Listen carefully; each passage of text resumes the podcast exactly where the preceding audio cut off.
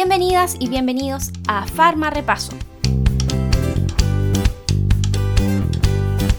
En este episodio vamos a hablar de fármacos anticonvulsivantes, también llamados antiepilépticos. No solamente tienen este uso terapéutico, es muy probable que también lo encuentres en profilaxis de migraña, neuralgia de diferente índole, tratamiento de temblor esencial dentro de un espectro variado de patologías del sistema nervioso. Dentro de los fármacos vas a encontrar diferentes clasificaciones, según estructura química, mecanismo de acción o también según su utilidad clínica actual. Estos fármacos adquieren especial relevancia en pacientes mujeres, ya que la gran mayoría de ellos, si no es que por lo menos los más antiguos, tienen categoría D de riesgo en paciente embarazada, es decir, un alto riesgo de teratogénesis, y los fármacos que son relativamente más nuevos tienen categoría C de riesgo en paciente embarazada. Por lo tanto, van a existir diferentes recomendaciones de uso de fármacos anticonvulsivantes en pacientes mujeres en edad fértil que tengan diagnóstico de epilepsia. Además de eso, es importante destacar que los efectos adversos adquieren especial relevancia, algunos por su gravedad, otros por su frecuencia de aparición, y además que muchos de estos fármacos tienen efectos inductores enzimáticos o algunos de ellos efectos inhibidores enzimáticos. Comencemos entonces a hablar de fármacos anticonvulsivantes o antiepilépticos en este repaso. La epilepsia como patología es una enfermedad crónica que aparece aproximadamente en el 1% de la población y los fármacos antiepilépticos o FAES son eficaces, al menos parcialmente o casi en un 80% de los pacientes. Van a haber muchos que van a ser resistentes a tratamiento. En general se prefiere la monoterapia a la combinación de fármacos y hay una parte de la población que es muy probable que necesite esta familia de fármacos de uso de por vida. La causa más habitual de los fracasos en el tratamiento es la falta de cumplimiento terapéutico. Y este puede ser por olvido de dosis, por interacciones farmacológicas, en donde se pierda la eficacia del anticonvulsivante, o bien porque el paciente decidió que debe dejar de tomarlos asociado a sus efectos adversos. Los fármacos van a ser más eficaces y van a presentar menos efectos adversos si se utilizan en monoterapia. Cuando se decide adicionar un segundo fármaco al tratamiento, debe ser gradual. Lo mismo en casos en donde se decida cambiar el tratamiento por otro fármaco, ya que la sustitución puede provocar, en este denominado traslape de medicamentos, una crisis epiléptica. En este caso no podemos hablar mucho de generalidades más allá de los mecanismos de acción de estos fármacos. El objetivo es aumentar la neurotransmisión depresora del sistema nervioso, como se va a lograr con varios mecanismos de acción. El primer mecanismo de acción que podrían exhibir los fármacos anticonvulsivantes es la inhibición de los canales de sodio. Este canal es el lugar de acción de la mayoría de los anticonvulsivantes, como por ejemplo de la carbamazepina, la fenitoína, la lamotrigina o el topiramato, y la inhibición de estos canales puede empeorar las crisis de ausencia y se reconoce por producir nistagmus, diplopía e incoordinación motora. Otro mecanismo importante, el segundo, es la inhibición de los canales de calcio.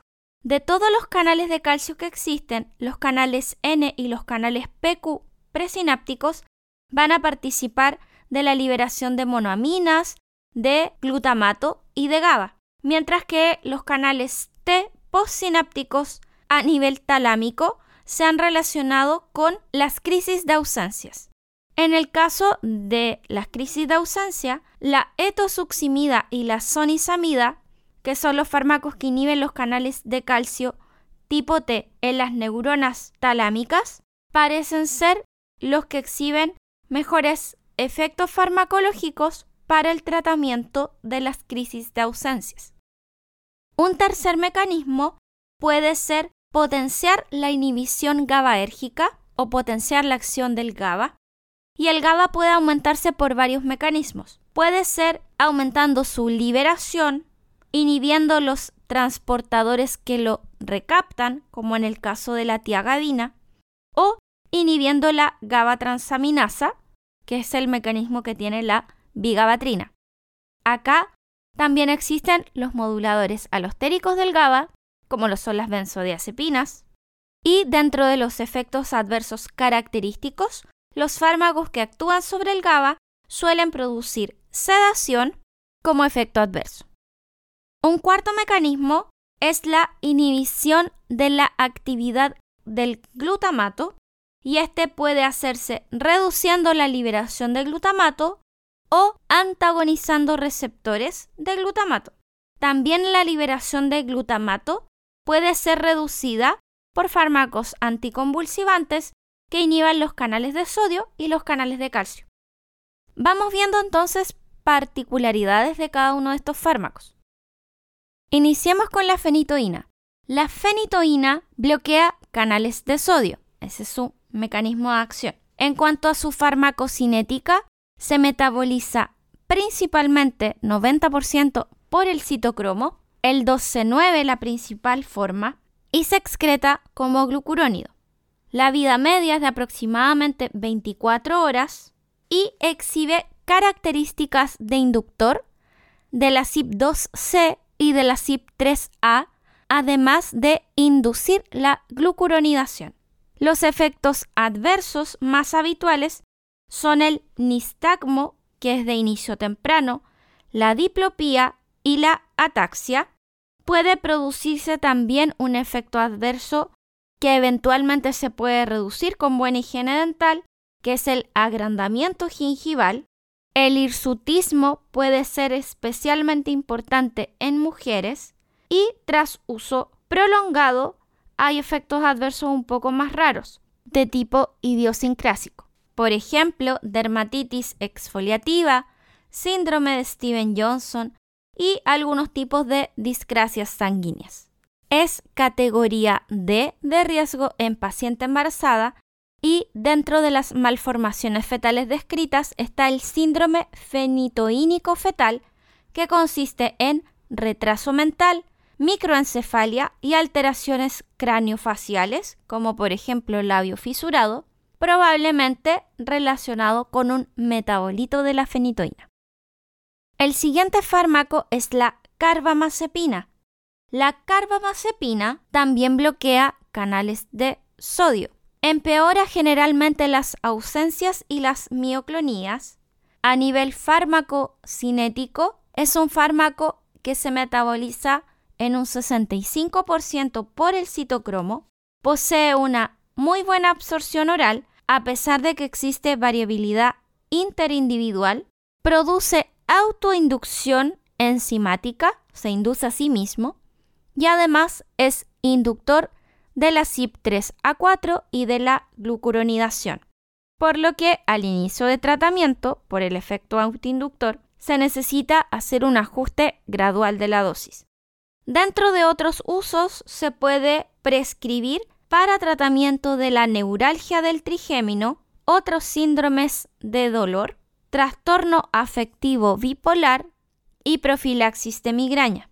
Como efectos adversos, ya que bloquea también canales de sodio, igual que la flintoína, puede producir diplopía y ataxia, ocasionalmente hiponatremia y erupciones cutáneas, lo que puede ser causa de cambio en el tratamiento.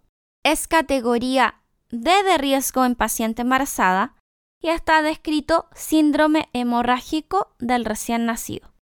Pasemos al fenobarbital. El fenobarbital es un fármaco de la familia de los barbitúricos, que tiene acción prolongada y se utiliza de forma casi exclusiva como anticonvulsivante. Como mecanismo de acción de barbitúrico, obviamente va a facilitar la acción del GABA por unión al canal de cloruro del receptor subtipo GABA-A. Se metaboliza en un 30% por el citocromo y se considera fármaco inductor del citocromo 2C y 3A, además de inducir la glucuronidación. El principal efecto adverso es la somnolencia, pero esta puede desaparecer con el tiempo y se puede evitar introduciendo el tratamiento de forma gradual. En el caso de los niños puede ser importante la incapacidad para concentrarse, alteraciones cognitivas y, como pasa también con las benzodiazepinas, paradójicamente podría producirse un cuadro de excitación en vez de depresión del sistema nervioso. Es también, al igual que los anteriores, categoría D de riesgo en el recién nacido aumenta el riesgo de síndrome hemorrágico del recién nacido y se podría provocar un síndrome de abstinencia. Y vamos a seguir entonces con el ácido valproico o valproato sódico. El ácido valproico, al igual que otros fármacos de esta categoría, se puede utilizar también en trastorno afectivo bipolar, en profilaxis de migraña, o en algunas patologías de tipo dolor neuropático. Presenta varios mecanismos de acción, al menos tres. Poco metabolismo por el citocromo, alrededor de un 10%. Tiene descrito inhibición del citocromo 12-9 y dentro de los efectos adversos más habituales vas a encontrar molestias gastrointestinales, alopecia y ya poco menos frecuente sedación, ataxia y temblor como efectos adversos. Es categoría D de riesgo en paciente embarazada y las alteraciones o malformaciones en el tubo neural son bastante características, espina bífida, anomalías bucofaciales de diversa índole y también anomalías cardiovasculares. Además, el recién nacido podría tener alteraciones del lenguaje y alteraciones cognitivas. Las benzodiazepinas son una familia que no se puede dejar de lado por el uso en epilepsia.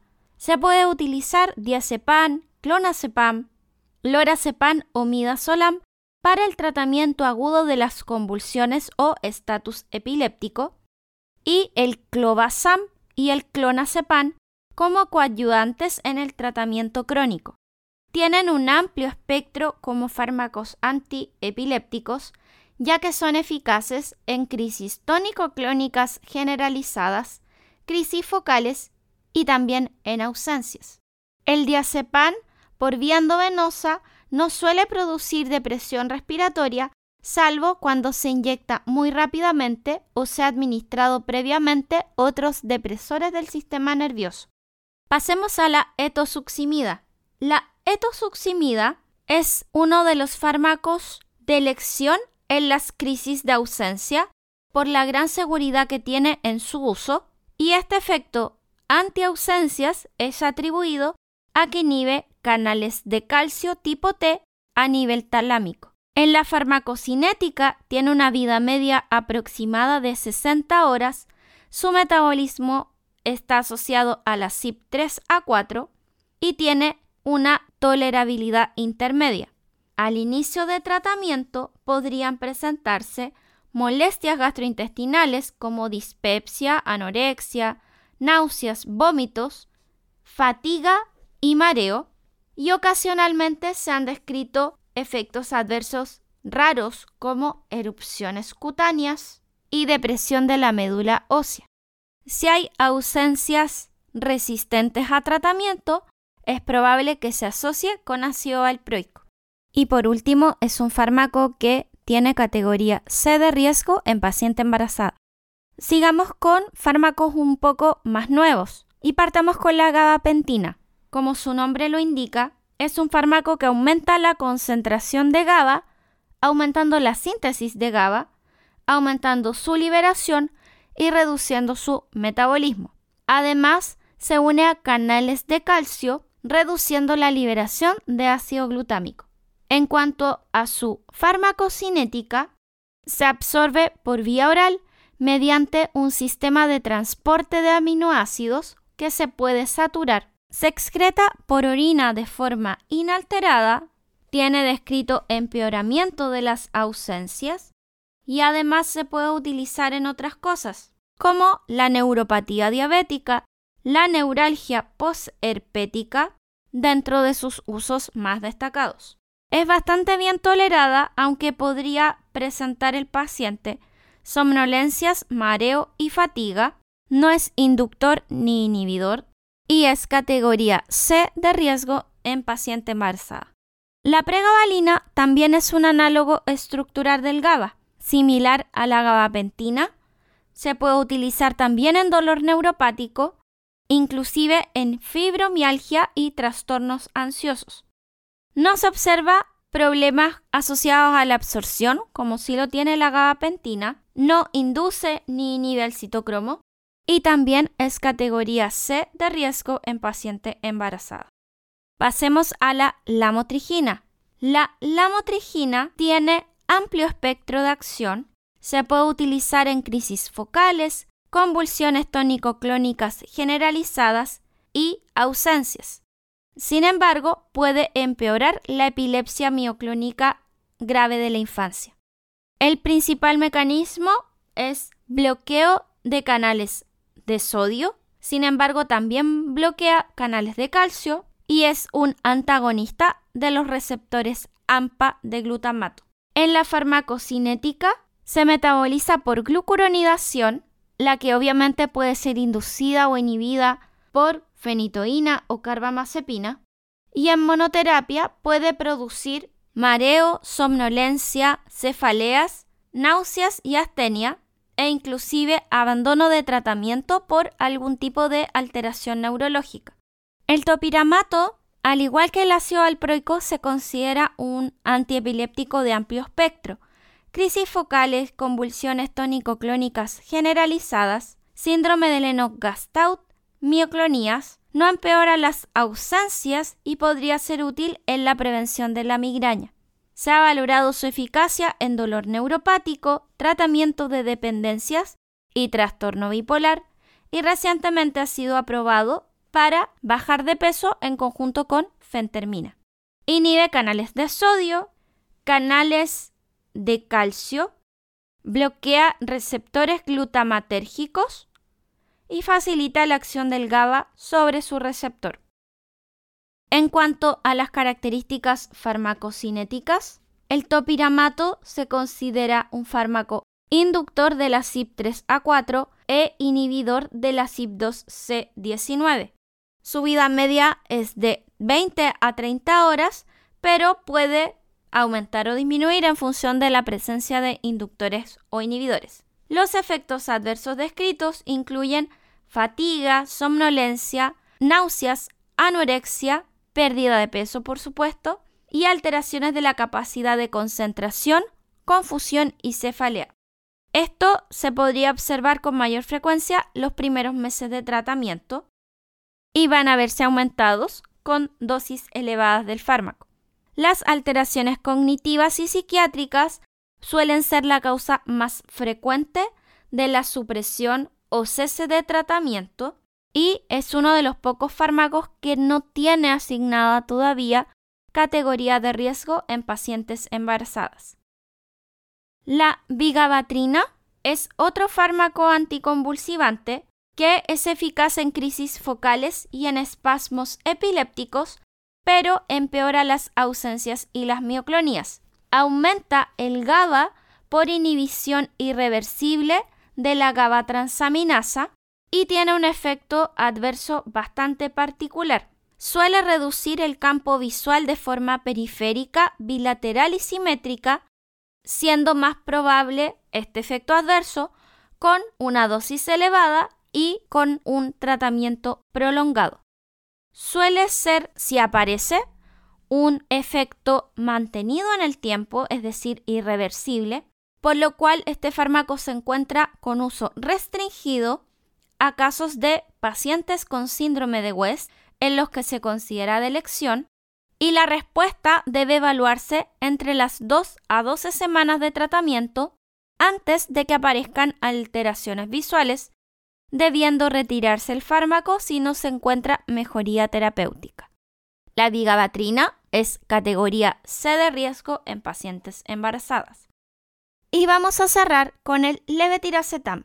Es de amplio espectro, sirve para crisis focales, tónico-clónicas generalizadas, mioclonías y en estatus epiléptico. Su mecanismo se relaciona con la capacidad para fijarse a las proteínas SB2A de las vesículas sinápticas, reduciendo el número de vesículas disponibles, lo que va a liberar menor cantidad de ácido glutámico. En el estriado reduce la síntesis y aumenta la degradación del GABA. Además, se cree que tiene efectos neuroprotectores. Los efectos adversos, como somnolencia, mareos y cefaleas, suelen desaparecer luego de dos a cuatro semanas de tratamiento, no induce ni inhibe al citocromo y dentro de las características farmacocinéticas, no se metaboliza por el citocromo, sino que realiza hidrólisis y se excreta por vía renal. Con los fármacos de esta categoría, la verdad es que mucho resumen no se puede realizar. Sin embargo, hay que tener presente que tienes al menos cuatro mecanismos de acción principales. Bloqueo de canales de sodio dependientes de voltaje, el que va a producir nistagmus, diplopía y ataxia. Bloqueo de canales de calcio, también dependientes de voltaje. Potenciación de la acción del GABA por bloqueo de los transportadores presinápticos, por inhibición de la GABA transaminasa o por activación del receptor subtipo GABA-A y el último mecanismo, si bien también existe la activación de canales de potasio, la inhibición de la estimulación glutamatérgica antagonizando receptores AMPA o, en el caso de el levetiracetam, uniéndose a las proteínas SB2A, impidiendo la formación de vesículas de glutamato. En el tratamiento es muy importante tener en cuenta algunas cosas. Primero, siempre la elección de monoterapia por sobre la combinación de fármacos. Segundo, la selección involucra varios factores, dentro de los cuales se encuentra el tipo de epilepsia asociada al diagnóstico y la eficacia que tenga descrito ese fármaco en ese tipo de epilepsia, la tolerabilidad de los efectos adversos, el potencial riesgo de interacciones farmacológicas, y si es mujer en edad fértil, la categoría de riesgo en paciente embarazada y los efectos indeseados que eventualmente podrían ocurrir si esta paciente queda embarazada. También es importante la pauta de administración o posología.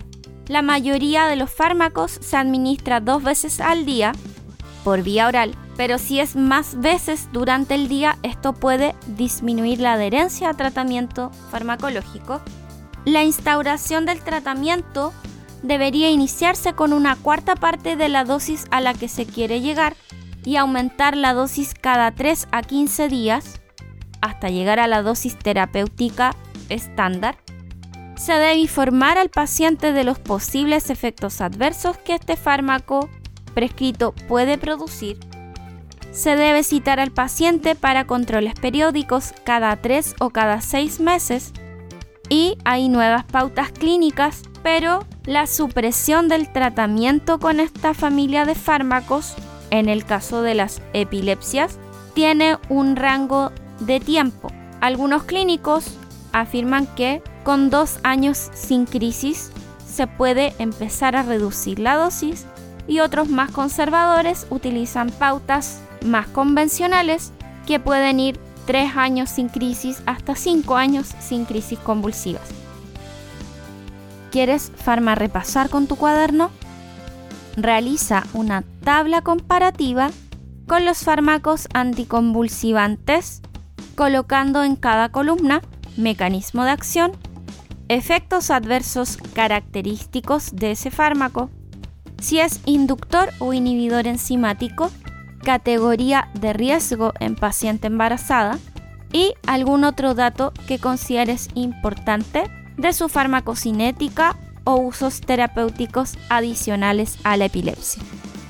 Averigua qué sucederá si una paciente en tratamiento con la motrigina inicia tratamiento anticonceptivo combinado a base de etinilestradiol con otro progestágeno como levonorgestrel.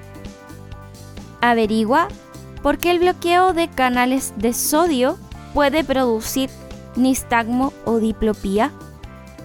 Y finalmente, explica la principal diferencia que existe entre las crisis tónico-clónicas y las crisis de ausencia.